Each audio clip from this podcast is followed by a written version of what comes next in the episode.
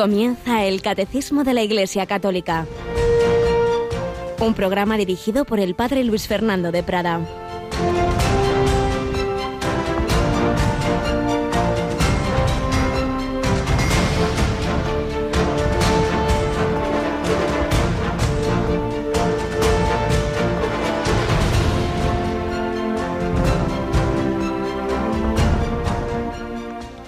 ¿Quién de vosotros que tiene cien ovejas y pierde una de ellas, no deja las noventa y nueve en el desierto y va tras la descarriada hasta que la encuentra? Y cuando la encuentra se la carga sobre los hombros muy contento. Y al llegar a casa, reúne a los amigos y a los vecinos y les dice, Alegraos conmigo, he encontrado la oveja que se me había perdido. Os digo que sí también, habrá más alegría en el cielo por un solo pecador que se convierta que por noventa y nueve justos que no necesitan convertirse. Alabados sean Jesús, María y José. Muy buenos días, muy querida familia de Radio María. El Evangelio de la Misa, no en Madrid, puesto que como celebramos mañana la Almudena, hoy anticipamos la dedicación de la Basílica de Letrana y hay otras lecturas, pero si en la Iglesia Universal este es el Evangelio de la Misa del día tomado de ese incomparable e inolvidable capítulo 15 de San Lucas, donde están las tres parábolas de la misericordia. Y he leído este fragmento de una de ellas, la oveja perdida, que nos enseña que Dios mira a cada uno de nosotros en particular, que no dice, bueno, tengo ahí miles de millones de hijos, que más da uno más que otro? Pues no, tú y tú y tú, cada uno de nosotros somos conocidos, amados personalmente y la vida de cada uno de nosotros le importa al Señor.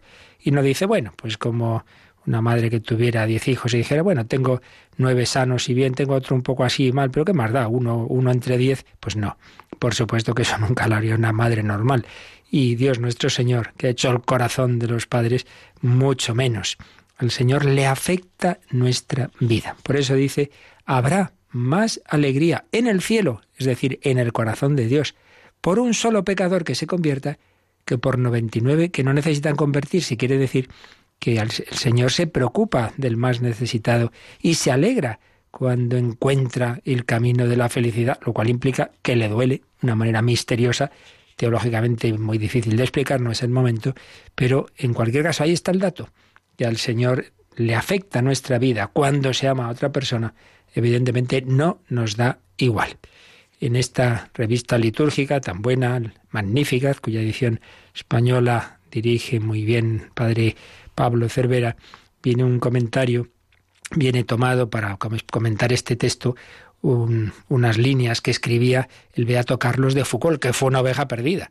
Y entonces escribía, me alejaba, me alejaba cada vez más, mi Señor y mi vida, y mi vida comenzaba a ser una muerte, o mejor aún, era ya una muerte a vuestros ojos. Y todavía en este estado de muerte vos me conservabais. Yo hacía el mal, pero no lo aprobaba ni me gustaba.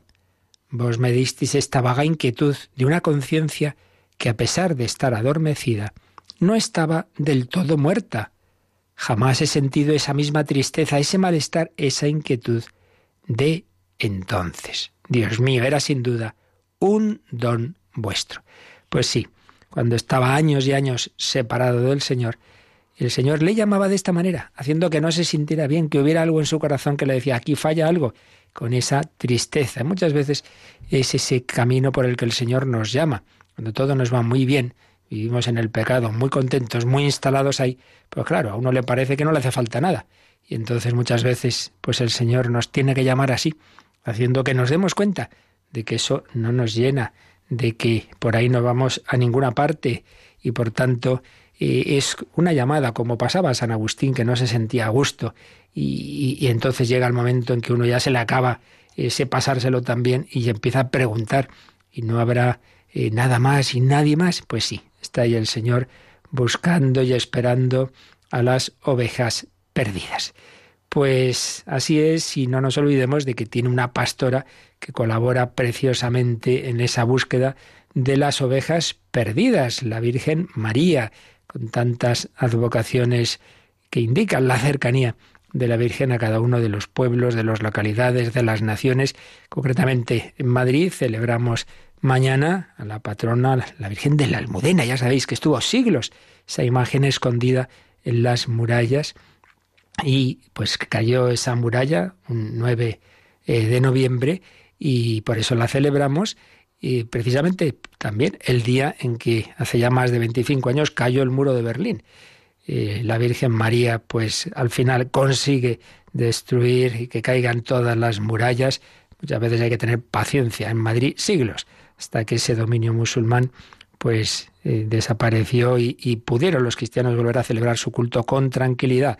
Bueno, pues esa fiesta de esa solemnidad en Madrid de la Almudena se anticipa con una vigilia que desde hace años retransmitimos. Por eso, mm, esta tarde nos iremos para allí, Mónica Martínez, eh, Javier Esquina y un servidor. A partir de las ocho esperamos conectar y eso de las ocho y media comienza esa vigilia que, como antes nos decía Rocío, vamos a retransmitir. Aquí tenemos, en efecto, a Rocío García. Buenos días, Rocío. Muy buenos días, padre. Bueno, una preciosa vigilia, ¿verdad? Que cada año retransmitimos y así que de 8 a 10 más o menos estaremos en, en, antena, pues con esos cánticos. Es una vigilia juvenil, pero ya sabes que va todo el mundo, ¿verdad?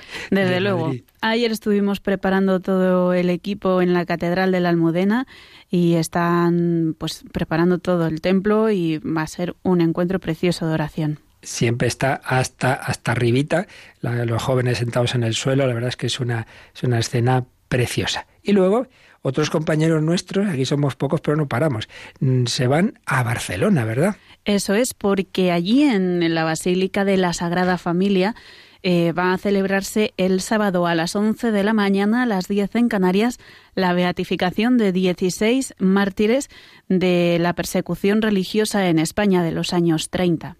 En efecto, ayer recordábamos esos discos que hemos preparado de vidas de santos, os ofrecíamos esas últimas recopilaciones de Ciudadanos del Cielo, de Edith Stein, y comentábamos, pues eso, cómo la, vida de la Iglesia, la de la que tantas veces solo se nos cuentan las cosas malas, está llena de santos y entre ellos, en primer lugar, los mártires.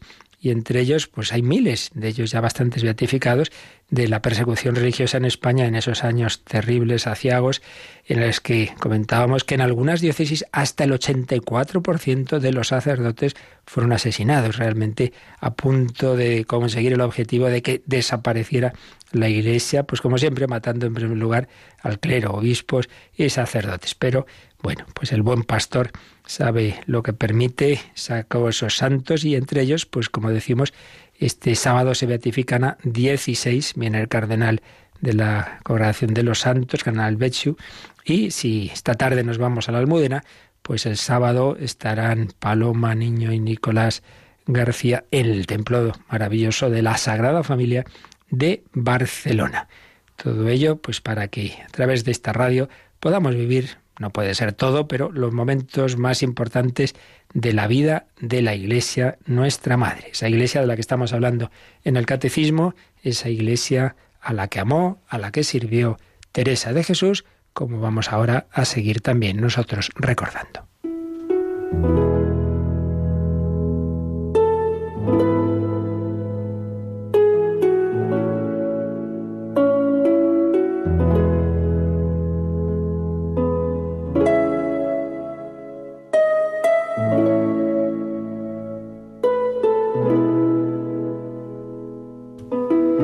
Estábamos viendo cómo resume Nicolás González, quien fue precisamente capellán de la Encarnación de Ávila, como resume las fundaciones de Santa Teresa, después de aquella primera con tanto lío que se montó en Ávila, fundación de San José, vimos que se fue luego a Medina del Campo. Y también ahí, entre otras dificultades, el 15 de agosto de 1567 se inauguraba ese segundo palo marfico que decía Teresa de Jesús. A los pocos días ya tenía otro proyecto entre manos, fundar un convento de frailes. Y es que había encontrado a dos hombres, a dos frailes carmelitas, con eso le bastaba Fray Antonio de Heredia y Fray Juan de Santo Matías. ¿Sabéis quién es este Fray Juan de Santo Matías? Pues el futuro San Juan de la Cruz. Y así pues iban a empezar también las fundaciones, los conventos de los padres carmelitas. Pero entre tanto se había enterado esa amiga a la que le habían enviado antes a consolar a Toledo, doña Luisa de la Cerda, se había enterado de esas fundaciones, entonces le ofreció una casa en Malagón para otro convento de monjas. El 11 de abril de 1568 la inauguraba Teresa de Jesús personalmente. Las recién llegadas se integraron también en aquella vecindad rural que hasta dotaron al pueblo con una escuela para niñas y otra para niños. El pueblo supo corresponder y hubo muchas vocaciones y limosnas para ese nuevo convento. Pero al mes y medio la casa de Malagón ya marchaba sola, entonces la madre se fue a atender dos nuevos compromisos, no paraba. Esa primera fundación de frailes en Duruelo y otra de monjas en Valladolid. Así que de Malagón, en la marcha, partía el 19 de mayo, cabalgando sobre una mula. Pobre Teresa de Jesús, aquellos trotes la vinieron tan mal que llegó a Toledo enferma. Estuvo ocho días en cama, donde pudo comprobar las muchas amistades que tenía en la ciudad imperial.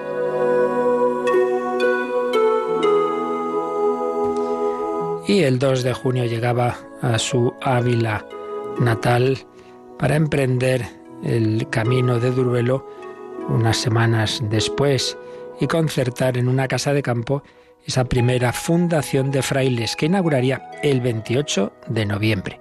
Y nada, el 6 de julio estaba emprendiendo la fundación de Valladolid.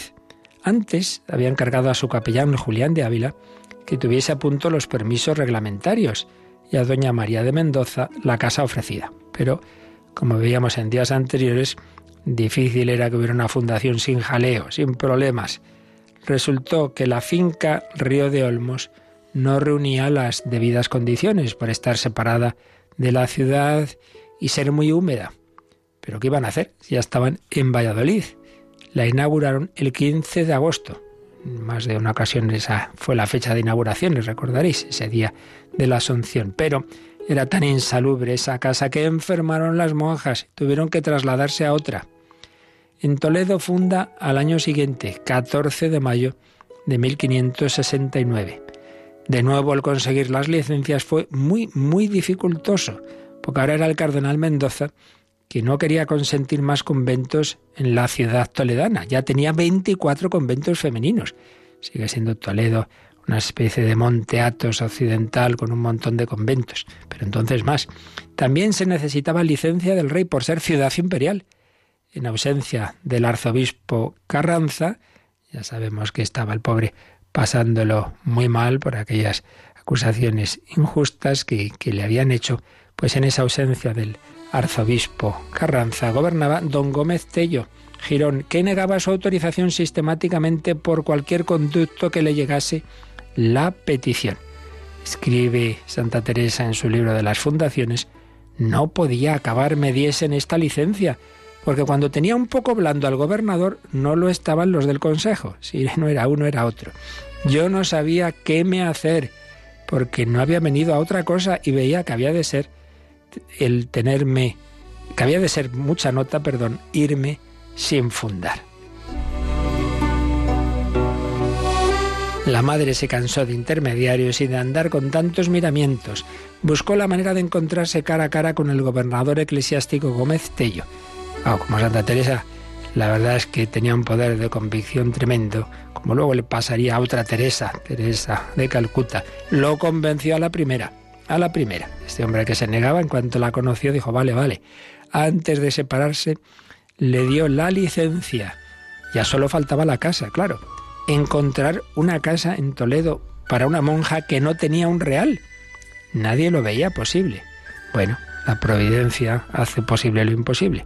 Gracias a una estudiante que se compadeció de aquella pobre monja, la cosa se arregló. Juró buscar la casa por todos los barrios de Toledo y al final encontró una alquilada en la calle de Santo Tomé, famosa calle de Toledo.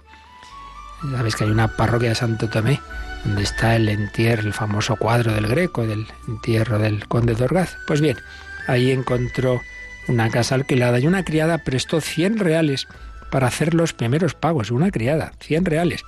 De noche hicieron el traslado con lo opuesto. Hasta la sartén tuvieron que pedir de prestado. Cuando buscaron un palo, siquiera un palo, para asar una sardina. Sorpresa de santos. Vieron que en la iglesia alguien les había dejado un haz de leña, con lo que se remediaron aquel primer día. Qué aventuras, madre mía, por hacer la voluntad de Dios, en qué líos la metía Jesús a su Teresa.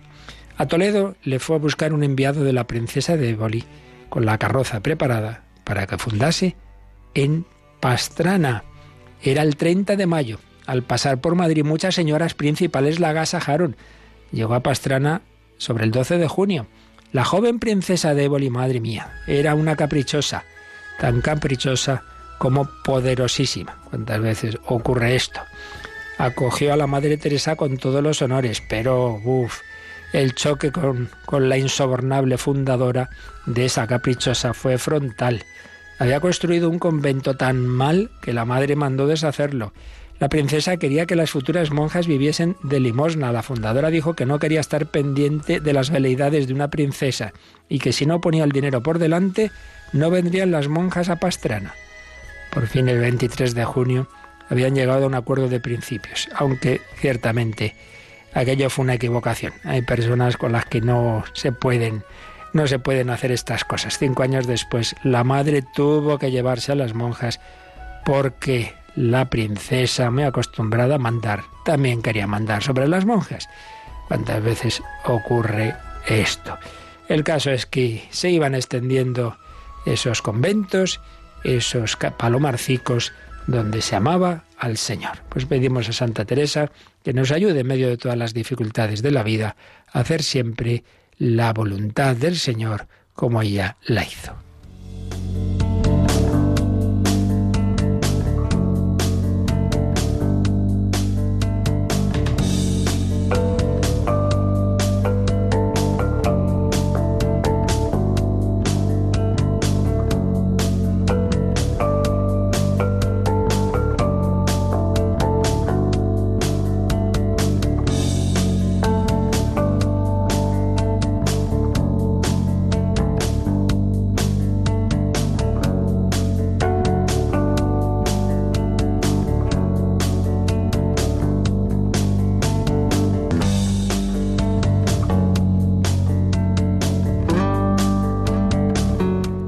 Teresa como monja, el Señor la llamó por ese camino, a otros nos llama por el camino sacerdotal y a vosotros, a la inmensa mayoría de los cristianos también llamados a ser santos, no sois de quinta categoría como a veces se puede pensar, de ninguna manera todos llamados a la santidad, nos lo ha recordado, doctrina de siempre, por otro lado, Concilio Vaticano II, llamados a la santidad, pero por el camino de la vida seglar. Precisamente es lo que estábamos recogiendo del catecismo. Para terminar esta explicación de las notas de la Iglesia, una santa católica y apostólica.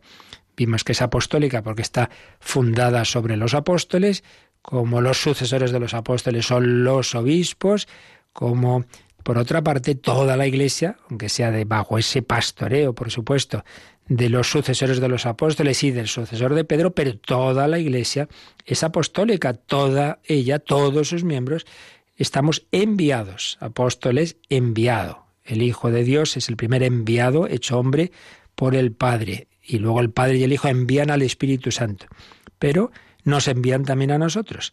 Toda la Iglesia es apostólica, todos sus miembros estamos enviados al mundo entero. Y entonces, a este propósito, el catecismo tiene estos dos numeritos sobre el apostolado y particularmente el apostolado de los laicos. Vimos ya el número 863 donde se recogen expresiones del decreto de apostolado seglar del Vaticano II, el Apostolicam Actuositatem, eh, del cual estábamos recogiendo y resumiendo los primeros números tan importantes. En ellos aparece esta expresión que también recoge y cita el el número 863. La vocación cristiana, por su misma naturaleza, es también vocación al apostolado. Es decir, tú, simplemente por ser cristiano, sin necesidad de estar en un movimiento o que te hagan una encomienda especial por ser cristiano, estar bautizado y confirmado, estás ya enviado a dar testimonio, a colaborar en la obra de la redención.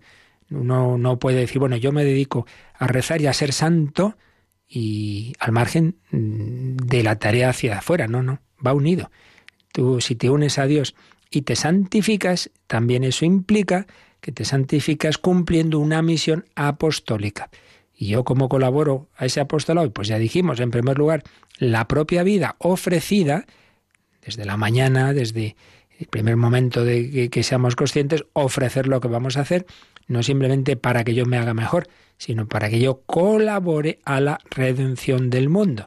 Es el sentido del ofrecimiento de obras, de, la, colaboración apostólica que llamamos apostolado de la oración, de la red mundial de oración por el Papa, todo esto nos recuerda que el cristiano no puede nunca pensar simplemente en sí mismo y en su propia santificación. Y que la primera colaboración apostólica, repito, es ofrecer la vida, ofrecer las oraciones. Por eso, claro, las oraciones de, la liturgia de las horas, de la Santa Misa, no pedimos solamente por mí, por mi salud, por mi abuelita, sino con intenciones universales, por la Iglesia universal, por los cristianos perseguidos, por las misiones, etcétera. Ese corazón católico, universal, apostólico. Por tanto, en primer lugar, ofrecer la vida, ofrecer lo que hacemos con ese sentido apostólico, ofrecer las oraciones, ofrecer los sufrimientos. ¿Cuántas veces uno dice, ay, es que yo ya no hago nada en este mundo? Pues lo más importante, lo que hacía Jesús en la cruz, ofrecer esa situación difícil con ese sentido de colaboración redentora, porque si lo que salva fuera simplemente el hacer cosas, Jesús hubiera estado no tres años, sino treinta o cincuenta haciendo apostolar la vida pública y ya está, pues no. Lo principal no fue eso. Lo principal fue ofrecer la vida en la cruz, por supuesto, para resucitar y enviar a su iglesia al mundo entero. Por tanto, primera colaboración, tu propia vida, tu oración, tu sacrificio. Pero también luego tu testimonio de vida, dar ejemplo y tu palabra. Tu, tu palabra, tu tu hablar a los demás del Señor y tu actuación. Entonces, estábamos explicando qué es esto del apostolado. El número 863 recoge esas palabras de apostólica en actos y taten, se llama apostolado a toda la actividad del cuerpo místico que tiende a propagar el reino de Cristo por toda la tierra. Una definición así general. Pero vamos a ver cómo el número siguiente sigue recogiendo otras frases de apostólica en actos y taten que Enseguida comentaremos, pero primero pues leemos este número, Rocío, el 864. Siendo Cristo enviado por el Padre, fuente y origen de todo el apostolado de la Iglesia, es evidente que la fecundidad del apostolado, tanto el de los ministros ordenados como el de los laicos, depende de su unión vital con Cristo. Según sean las vocaciones, las interpretaciones de los tiempos, los dones variados del Espíritu Santo, el apostolado toma las formas más diversas, pero la caridad conseguida, sobre todo en la Eucaristía, siempre es como el alma de todo apostolado. Bueno, pues un número precioso, como siempre, que el, catecismo recoge pues estas expresiones de, de, otros documentos, concretamente todas las que aquí nos cita son de ese decreto del apostolado seglar del Vaticano II. Enseguida vamos a él, pero vamos a releer este número fijándonos un poquito en lo que nos ha dicho. En primer lugar, fijaos el, primer fundamento, qué importante. Eh, ¿De qué depende la fecundidad del apostolado? Lo que tú, sacerdote, religioso o laico, hagas de cara a, esa tarea apostólica, ¿de qué va a depender el que funcione bien o no? El que sea provechoso o no, el que sea fecunda o no, el que realmente eso que haces acerca a las personas. ¿De qué depende? De que seas muy listo, de que lo hagas con mucha soltura, de tus técnicas, de que sepas aprovechar bien un, tipo de, presentación informática, bueno, pues todo eso habrá que usarlo y, y, podrá ser muy bueno. Pero no es eso lo importante. Fijaos lo que nos ha dicho. Depende de la unión vital del apóstol, laico, sacerdote, religioso, con Jesucristo. Puesto que apóstol es enviado, enviado por el Padre y el primer apóstol es el propio Jesucristo, dice, siendo Cristo enviado por el Padre, fuente y origen del apostolado de la Iglesia, si realmente el apóstol con mayúscula es él, y podemos añadir, como en otros lugares dice estos documentos, lo mismo el Espíritu Santo, siendo los verdaderos apóstoles Cristo y el Espíritu Santo, los demás lo que hagamos servirá o no si estamos unidos a esos apóstoles con mayúscula. Claro, porque si no, pues mucho ruido y pocas nueces. Lo importante es la unión vital con Cristo por el Espíritu Santo. Por eso, el gran error que tantas veces cometemos, como hay tanto que hacer, pues se me olvida que la primera preparación de esta charla que voy a hacer y de esta tarea en clase o en la catequesis, se me olvida que la primera preparación es estar un ratito ante el apóstol con mayúscula invocando al Espíritu Santo, es decir, la oración. Eso es lo primero. Y no creerme que yo voy a convencer aquí a nadie. No, no, si el apostolado no es cuestión de convicción, sino de seducción, seducidos por el amor de Cristo, pedir al Espíritu Santo que también toque los corazones de esas personas a las que yo quiero dar testimonio, a las que yo quiero hablar de Cristo. Antes de hablar a los hombres de Dios, hay que hablar a Dios de los hombres. Se nos olvida. Y aquí está bien clarito, es evidente que la fecundidad del apostolado depende de la unión vital con Cristo de ese apóstol, sea, dice el, catecismo, citando al concilio, sean los ministros ordenados, los sacerdotes o los laicos, que da igual, que también es sacerdote, no por serlo, pues no necesita, solo faltaba, el hacer también su oración, el unirse con el Señor. Por tanto, primer principio que recuerda este número. Lo principal es unirnos con Jesucristo en, la vida de oración, en los sacramentos, para que sea Él el que actúe a través de nosotros. Por eso, todos los auténticos apóstoles han tenido verdaderamente esa conciencia de, que eran simplemente instrumentos. Pues esa expresión de, la Madre Teresa, ¿no? Cuando, ay, lo que usted ha hecho yo, yo soy un pobre lapicerito en manos de Jesús. Si hubiera encontrado otro lapicero más pobre, pues lo hubiera tomado, porque el que hace las cosas es Él. Quien dice Teresa de Calcuta, pues dice, pues Teresa de Jesús y todos los santos. buenas horas hubiera metido Teresa de Jesús por sí misma en los líos en que se tuvo que meter. Fue el Señor que la llamaba a salir de su convento y fundar este y el otro y, y luego los frailes y bueno, pues, pues era un instrumento del Señor. Claro, estaba unidísima a Él y claro, de esa unión con Él le venía esa fuerza para seguir adelante a pesar de todas las dificultades. Bien, esto es lo primero que nos enseña. Pero luego también dice que el apostolado, que en lo esencial es ese dar testimonio con la vida y con la palabra de Cristo, sin embargo luego eh, tiene muchas modulaciones. Dice que adquiere formas muy diversas según las vocaciones, los tiempos, los dones variados del Espíritu Santo. Pues claro que sí, el apostolado siempre será hablar de una manera o de otra de Jesucristo, pero según sean las vocaciones, obviamente, pues lo va a hacer de una manera muy distinta. Un cartujo, bueno, pues ese hace apostolado simplemente con el testimonio de su vida. Eh, dan testimonio de que vale la pena tanto a Jesucristo como para encerrarse en una vida contemplativa con Él. De, otra manera muy distinta, pues ese fraile franciscano, eh, dominico, que empezaron a vivir en, esas ciudades de, la Edad Media eh, viviendo de limosna, son órdenes mendicantes que se llaman y que dan testimonio con la vida, por supuesto, en primer lugar, pero también con su predicación de una manera distinta eh, los jesuitas. Eh, cada uno de ellos puede ser enviado en cualquier momento a cualquier lugar del mundo, como Francisco Javier. Bueno, y cada uno con un estilo, pues sí, según las vocaciones, según los tiempos. Claro, también hay modulaciones según la época, y por eso San Juan Pablo II pues empezó a hablar de la nueva evangelización, no porque haya nuevo el contenido, no el contenido es el de siempre, que todo hombre está hecho por Cristo y para Cristo y que toda nuestra felicidad y plenitud está en el encuentro con Él. Eso es de siempre. Pero la manera de anunciarlo, decía él, nuevo ardor, eso siempre. El fuego del Espíritu Santo es lo que siempre más necesitamos. Pero también decía nuevos métodos y nueva expresión.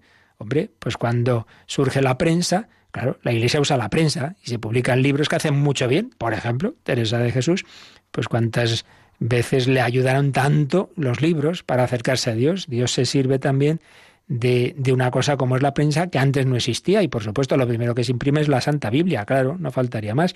Pero luego cuando surge los medios de comunicación, la radio, pues enseguida la Iglesia dice, uy, pues la radio, y surge Radio Vaticana, y en los 80 surge Radio María, pues claro, y surge la televisión, pues venga, la Madre Angélica tiene esa llamada de hacer una televisión católica y surge Internet, oye, pues hay que estar en Internet, nuevos métodos, claro, eso también, según las épocas, también van surgiendo nuevos métodos, pero no olvidemos que al final todo eso son instrumentos y lo importante son las personas que están detrás y que esas personas, de nuevo, estén unidas con Jesucristo. Todo lo otro al final pues son eso, instrumentos y medios que están bien y que hay que usar, pero que al final no pensemos que el resultado es porque los métodos sean muy técnicamente muy buenos, que habrá que intentarlo, ya lo intentamos también nosotros en Radio María, pero lo principal son las personas unidas a Jesucristo. Variación, modulación de las formas concretas y los métodos, y por eso el apostolado toma las formas más diversas. Pero última afirmación de este número 864 es que en definitiva el alma de todo apostolado, una expresión entre comillas que está en el Apostólica Actuosita Tendrés y que es el título de ese libro que ya os dije que ha marcado la espiritualidad de, los apóstoles, el, el, alma de todo apostolado, de un benedictino, Don Sotar, libro que siempre vale la pena volver a él. Bueno, pues el alma de todo apostolado es la caridad. Bien entendido que la caridad eh, no es como tantas veces reducimos esa palabra a dar limosnas. No, no, la caridad es el amor, el amor de Dios, un amor de Dios y de Cristo que nos lleva al amor del prójimo y que se recibe, dice, sobre todo en la Eucaristía, claro, porque en la Eucaristía vive el amor hecho carne que es Jesucristo que se ha quedado con nosotros. Tomad y comed, tomad y comedme a mí que soy el amor, que soy el que ha lavado los pies de los apóstoles al instituir la Eucaristía, que soy el que ha muerto en la cruz. Tomad y comedme y entonces recibiréis ese amor que os llevará a poneros al servicio de los demás, a ser apóstoles, a ser misioneros. Tomad y comed. Por eso el apóstol nace ese celo apostólico a los pies del sagrario. Y por eso, por de nuevo volver a las Teresas, pues Teresa de Jesús, lo primero que, quería en cuanto hacía una fundación es que hubiera otro sagrario más, que aquí esté Jesús también en este convento. Y Teresa de Calcuta se, se despertaba muy temprano y disparada la primera del convento a estar horas a los pies de Jesús y después de estar ante Jesús y Eucaristía en adoración y comulgarlo en la misa, luego ya vamos a Jesús presente en los pobres, en los agonizantes, en los más necesitados. Bueno, pues a ti y a mí nos llama Jesús, cada uno según nuestra vocación, a seguirle y a testimoniarle. Vamos a pedir al Señor, por medio de la Reina de los Apóstoles, que nos ayude a seguir a Jesús también, a colaborar a la obra de la redención del mundo, a ser verdaderos apóstoles. Ven y sígueme, no mires atrás,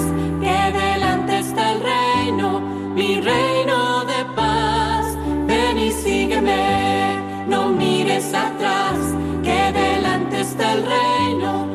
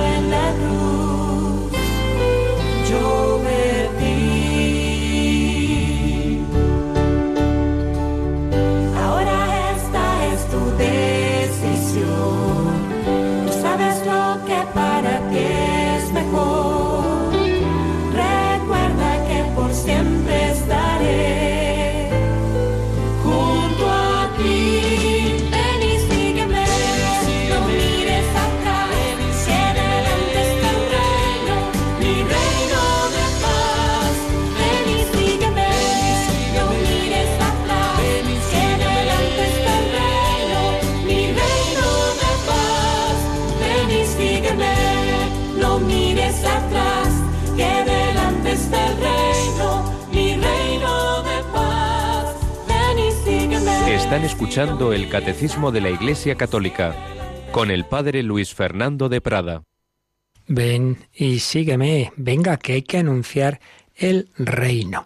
Bueno, pues hemos visto que hay básicamente dos ideas en este número 864. En primer lugar, que para ser auténticos apóstoles hay que estar unidos al apóstol con mayúscula. Decía San Claudio de la Colombier, para hacer santos, claro, primero hay que ser santo.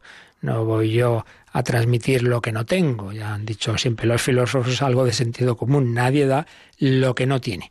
Entonces aquí el catecismo nos dice que volvamos a mirar un número que ya vimos y que insiste en que para santificar hay que, hay que santificarse. Es el número 824. Vamos a releer este número, Rocío. 824. La Iglesia, unida a Cristo, está santificada por Él eh, y por Él y en Él, ella también ha sido hecha santificadora. Todas las obras de la Iglesia se esfuerzan en conseguir la santificación de los hombres en Cristo y la glorificación de Dios. En la Iglesia es en donde está depositada la plenitud total de los medios de salvación. Es en ella donde conseguimos la santidad por la gracia de Dios. Pues ya veis, está bastante claro, ¿no? Para santificar hay que unirse al único santo. Entonces la Iglesia es santa porque está desposada con Cristo santo. La Iglesia unida a Cristo está santificada por Él y por Él y con Él puede ser santificadora puede ser santificadora porque está santificada por el único santo. Es decir, tú puedes ser instrumento de que los otros se acerquen a Dios en tanto en cuanto tú estés unido a Dios. ¿Y cómo te unes a Dios? Con todos esos medios cuya plenitud total está en la Iglesia Católica, lo que vimos en su momento. La Iglesia es una porque Cristo ha fundado una sola Iglesia donde ha dejado todo lo que nos une con Él. Luego, pues otros tienen parte de esos medios si se han separado de la Iglesia, pero la plenitud total de la revelación y de los medios de santificación y de salvación están en la Iglesia. Por tanto, ahí tenemos todo lo que nos hace falta. La palabra de Dios, la Eucaristía, la confesión. Bueno, pues acerquémonos al Señor por medio de todo eso que Él nos ha dejado, nos iremos santificando y así también podremos ser instrumentos de santificación de los demás. Y luego veíamos que la última afirmación de este número 864 es que lo que mueve al apóstol, digamos, la gasolina de este coche que debe ser todo apóstol que va evangelizando, es la caridad, pero bien entendida, esa caridad, la virtud teologal de la caridad, el amor de Dios y del prójimo recibido por el Espíritu Santo. Pero también nos ha dicho ese número que esa caridad se consigue sobre todo en la Eucaristía. Y por eso nos dice el catecismo que adelantemos, le echemos un ojo a algo que está bastante más adelante, porque está ya en la eh, segunda parte del catecismo, que es la liturgia, la celebración del misterio cristiano, y nos va a hablar de la Eucaristía en el 1324, y dice, bueno, pues echar ya un ojito a lo que vamos a decir ahí. Pues lo hacemos, 1324. La Eucaristía es fuente y culmen de toda vida cristiana los demás sacramentos, como también los ministerios eclesiales y las obras de apostolado, están unidos a la Eucaristía y a ella se ordenan. La Sagrada Eucaristía, en efecto, contiene todo el bien espiritual de la Iglesia, es decir, Cristo mismo, nuestra Pascua. Claro, pues si se trata de unirse a Cristo para dar testimonio de Cristo, ¿dónde está Cristo? Bueno, pues hay distintas formas de presencia que Él nos ha dejado en la Iglesia, que están resumidas en ese número 7 muy importante de la Constitución de la Sagrada Liturgia del Vaticano II, la Sacrosantum Concilium 7. Ahí se habla de la presencia de Cristo en la asamblea litúrgica, en el, en el ministro, en la actuación a través de los diversos sacramentos, pero sobre todo en la Eucaristía. Papa Pablo VI, allá San Pablo VI, escribió un documento muy importante en aquella época en que, por desgracia, pues se negaba desde eh, incluso pues teólogos supuestamente católicos la presencia real de Cristo en la Eucaristía. Se decía, bueno, es una cosa simbólica, una manera de hablar, no, no, no, de de hablar nada. Decía, es presencia real, no porque las otras formas de presencia no sean reales, sino por antonomasia, es decir, la presencia más fuerte, más densa que el Señor nos ha dejado es la eucarística. Por tanto, el principal medio para unirte con Cristo y por tanto desde esa unión con Cristo poder hacer un apostolado fecundo es la Eucaristía. Es la Eucaristía celebrada, Santa Misa, la Eucaristía recibida en comunión, ese momento tan fundamental de unión con Jesús, que es la comunión de la Santa Misa, y la Eucaristía adorada, porque esa prolongación del sacramento de la celebración litúrgica es la adoración por eso reservamos al Señor en el sagrario, por eso se expone a veces en la exposición del Santísimo, las horas santas, por eso sale por las calles en la procesión del Corpus, porque se ha quedado con nosotros de esa manera tan especial. Y ese es el, esa es la fuente principal de unión con el Señor. Pues bien, aquí se nos han dado unas claves muy importantes del apostolado seglar, pero todas ellas, como hemos visto, eh, fundadas en ese decreto de apostolado seglar del Vaticano II, Apostolicam Actuositatem, que el otro día comenzábamos a resumir pues los principios que, tiene. El tiempo que nos queda, vamos a decir algo más sobre ello. Fijaos que habíamos llegado a un punto, está en el número 5, que es fundamental, porque se nos dan dos matices o dos aspectos del apostolado, por supuesto, totalmente unidos. Habíamos leído como al principio del número 5 se nos dice que la obra redentora de Cristo, aunque directamente de suyo se refiere a la salvación de los hombres, se propone también la restauración de todo el orden temporal. Y por eso la misión de la Iglesia no es sólo ofrecer a los hombres el mensaje y la gracia de Cristo, sino también impregnar y perfeccionar todo el orden temporal con el espíritu evangélico. Explicábamos y lo repetimos que estos dos sentidos o estos dos fines del apostolado eh, que hay que lograr son, primero, digamos, el apostolado directo, el apostolado alma a alma, pues es a esta persona que no conoce a Cristo o que está lejos de él, pues hablarle del Señor, invitarle a acercarse a Él, porque no empiezas leyendo el Evangelio o haciendo oración, o, si ya tiene más fe y simplemente es que se ha ido enfriando, oye, ¿por qué no vuelves a la iglesia? porque no te confiesas? Bien, ese sería ese primer sentido de apostolado más directo, que es ese entrar en contacto con Jesucristo, pues que tú invites a esa persona o a esas personas en esa catequesis, en esa reunión, en ese grupo, etc. Pero hay un segundo sentido más amplio, que aunque no sea directamente invitar a una persona a ese encuentro con Cristo, sin embargo dice perfeccionar el orden temporal, es decir, pues el mundo, el mundo en el que el laico trabaja, a través de su profesión o de sus diversas actividades, perfeccionarlo e impregnarlo de espíritu evangélico. Es como otra manera más indirecta, pero muy importante, de apostolado. Y poníamos ejemplos. Uno tiene cualidades para el cine. Oiga, casi todas o muchas películas del mundo de hoy pues no precisamente invitan a acercarse al Señor, no suelen ser escenas muy devotas, pues no, oiga, ¿y por qué usted no hace películas buenas? Pues hay quien lo hace, claro que sí, gracias a Dios. Entonces, eso no estás hablando a una persona concreta, eh, no estás haciendo un apóstolo directo, pero oye, el hacer una buena película puede ser, y lo es, instrumento para que muchos se acerquen a Dios. Sabemos de personas que, que el Señor tocó, por ejemplo, con la película de la Pasión, y otras, claro que sí. Pero quien dice eso dice en todos los campos de la vida. Esta mujer quiere un ginecólogo católico, porque va a otro y enseguida le hace cosas que van contra la moral. Oiga, pues qué importante que haya, que haya médicos católicos, que haya psiquiatras y psicólogos católicos, porque tantas veces uno tiene un determinado problema, va uno y da, ah, no te preocupes, hombre, no te reprimas, tú vete con el vecino y te gastan paz. Hombre, qué bien. Claro, veis, hace falta también ese tipo de apostolado, que es el que todas las tareas de la vida sean, pues eso, las diversas profesiones o también el ocio, pero claro, jóvenes, bueno, jóvenes y no jóvenes, todo el mundo también necesita eh, momentos de esparcimiento y si resulta que todas las diversiones que hay están marcadas por el vicio, por el alcohol, por el erotismo, hombre, pues habrá que ofrecer también otro tipo de diversiones, ¿veis? En todos los campos es importante, bueno, digamos la política, o si las leyes se hacen de tal manera como pasa tantísimas veces, que se empieza primero por decir, bueno, bueno, eh, pluralismo y también que el que quiera hacer otras cosas las haga. Pero al final, al final no es que haya libertad para el mal, es que al final se impone el mal. Es que al final no es que se puede, este sea legal el aborto, es que es un derecho y al final lo que pierde ya de ser derecho es la objeción de conciencia. Y el médico lo hace o se va a la calle Pues es que esto es la dinámica tantas veces, ¿veis? Entonces, es tan importante por eso este otro, forma de, apostolado, que además es la propia del laico, porque claro, el sacerdote no, no debe estar en una cámara política, etcétera, pero el laico sí. Entonces, el, el colaborar, el impregnar todos los órdenes de la vida, social, profesional, cultural, política, económica, pues cuántas injusticias en, en el mundo, ¿no? Entonces no simplemente que yo a este voy y le doy una limosna, sino, hombre, vamos a trabajar para que haya un mundo con una riqueza mejor distribuida, etcétera, etcétera, etcétera. Y ese es ese tipo de apostolado específico de los laicos.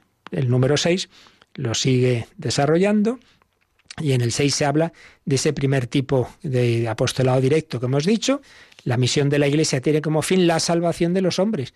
Sí, que esta persona al final de su vida se encuentre con Cristo, lo cual empieza aquí ya, porque el cielo y el infierno empiezan en la tierra. El cielo es vivir unido a Dios, aquí por la fe, y tras la muerte por la, la visión, ¿no?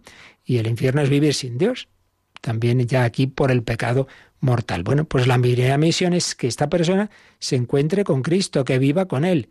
Dice el catecismo eso, perdón, el Vaticano II, eso se llega a esa unión con Él por la fe y la gracia.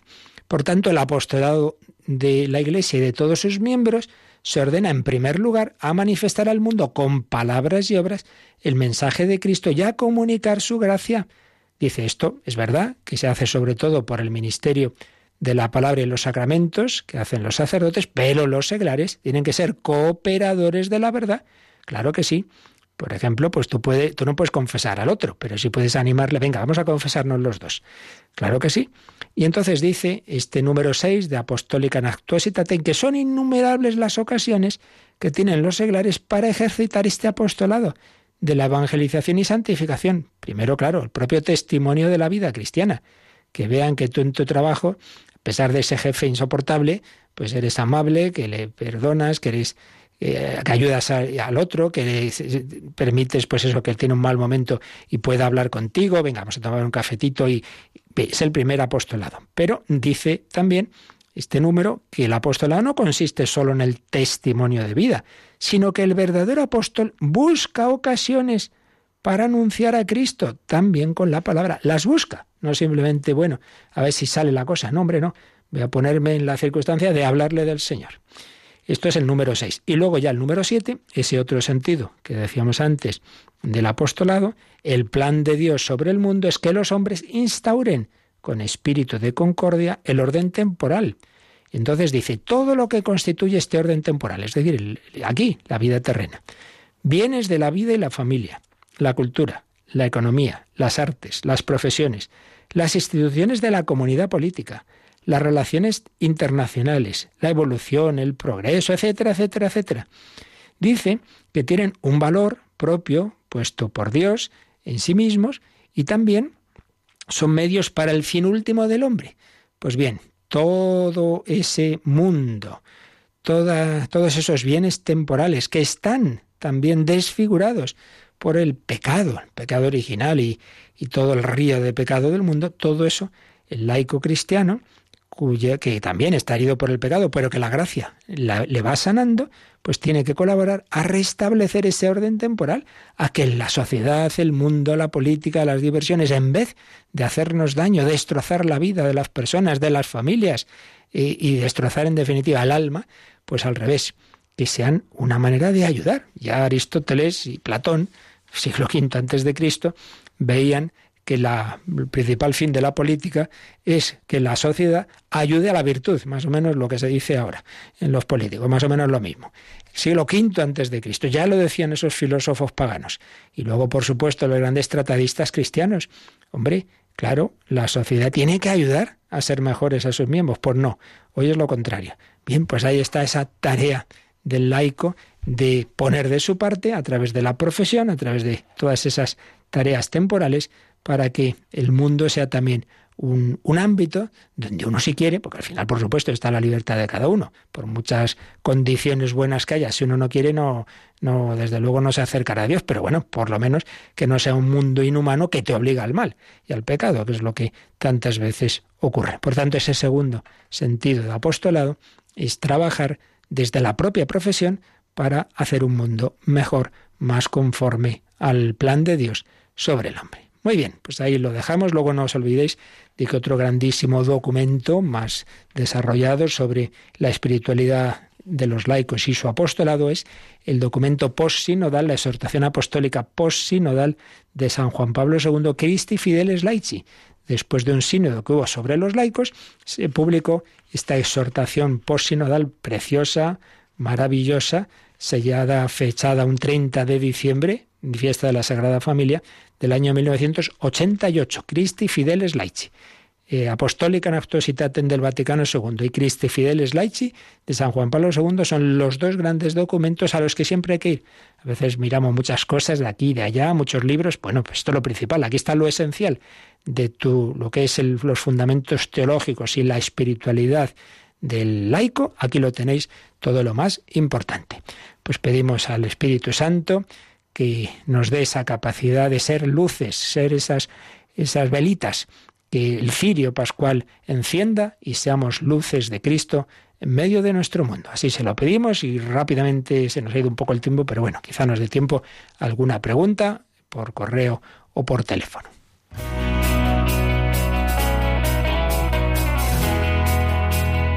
Participa en el programa con tus preguntas y dudas Llama al 91005 9419. 91005 9419. También puedes escribir un mail a catecismo arroba radiomaria.es. Catecismo arroba radiomaria.es. Sé mi luz, enciende mi noche. Sé mi enciende mi noche, sé mi luz, enciende mi noche, mi noche, sé mi luz, sé mi luz, sé mi luz, enciende mi noche. Teníamos un correo de Gema pues justo, estamos hablando de ese testimonio del laico y decía, desde que me levanto pido que venga su reino, al Señor le doy mi voluntad, pido hacer la suya durante el día. En cada acto que puedo le pido que venga a mí para hacer su voluntad. Y lo mismo para mis cuatro hijos y mi marido. A veces pienso que no lo hago bien, porque sobre la marcha, con lo que esté haciendo, se lo pido al Señor y no tengo tiempo de parar unos segundos a solas con él, pero nos dice que en la oficina voy al baño de vez en cuando para acercarme a él más. Muy bien, claro que sí, un momento de parar. Lo hago bien, me surgen a veces dudas, lo veo como tentaciones porque me intentan quitar la paz que procuro constantemente abandonándome en el Señor. Qué complicado superar esas tentaciones. ¿Qué hacer? ¿Qué ejaculatoria repetir? Yo digo, Señor, confío en ti, que se haga solo tu voluntad. Pues muy bien, claro que sí. Tranquila. El demonio muchas veces quiere quitarnos la paz, pues tú a eso, tu vida ordinaria unida a Él, con esos momentitos de parar, de reflexionar, de entrar en tu corazón, de decir esas jaculatorias. No podrás irte una hora a hacer oración, pero sí puedes eso, decir jaculatorias, confiar en el Señor, que se haga solo tu voluntad. Quiero transmitirle también mi alegría por tanto acercamiento a Dios y me ayuda mucho a ello Radio María. También los retiros que hacemos, qué bien. Dice que su marido ha hecho el retiro de Maús es una gracia también muy grande. Pues nada, Gemma, que vas la cosa muy bien, que de eso se trata, de en medio del mundo, pues estar unidos al Señor, dejarnos hacer y deshacer. Yo creo que ese es el camino, no asustarse, que todos, claro, tenemos momentos y tentaciones. Y siempre digo que en el Padre Nuestro no decimos que no tenga tentaciones, sino no nos dejes caer en la tentación. Y una tentación sería el agobio, la tristeza, todo lo que a una persona que va trabajando por unirse a Dios le quita la paz, pues es camino del mal espíritu.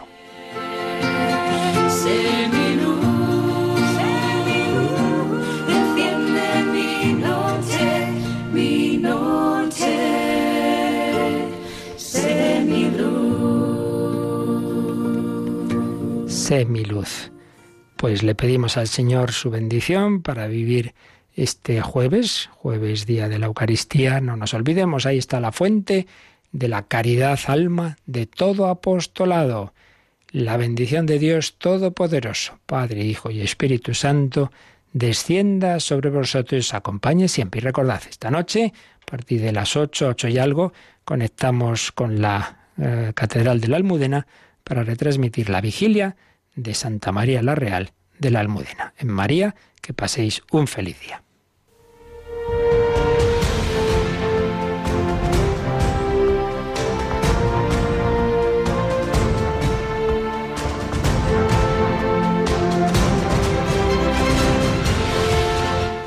Han escuchado en Radio María el Catecismo de la Iglesia Católica, un programa dirigido por el Padre Luis Fernando de Prada.